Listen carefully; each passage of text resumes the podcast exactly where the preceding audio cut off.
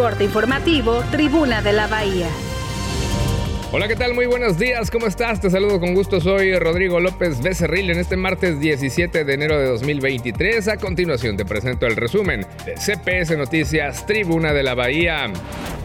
Vinculan a proceso a Moisés N., presunto asesino del ex gobernador de Jalisco Aristóteles Sandoval. Integrarán 73 camiones nuevos al transporte público en el puerto durante el presente año, comenzando por 25 que ya están en circulación. Pagarán más los bares que se disfrazaban de restaurantes, ha dicho el presidente municipal del puerto, Luis Michel. Les cobrarán la licencia de bar y la de restaurante.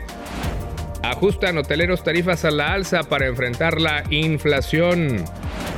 Restauranteros de Puerto Vallarta en contra de la ley antitabaco. El presidente de la Cámara Restaurantera, Jorge Carvajal, espera que no haya una cacería de negocios.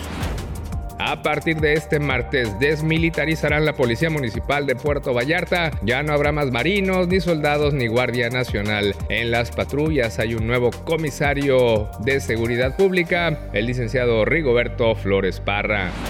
Mantente al tanto de lo que ocurre en Puerto Vallarta, Bahía de Banderas, Jalisco, Nayarit, México y el mundo en tribunadelabahía.com.mx, CPS Noticias, segunda emisión a la una de la tarde con Fernanda Bojorques y a las 9 de la noche la tercera emisión con Roberto Almaguer. Soy Rodrigo López Becerril, te deseo lo mejor para este martes. Hasta la próxima.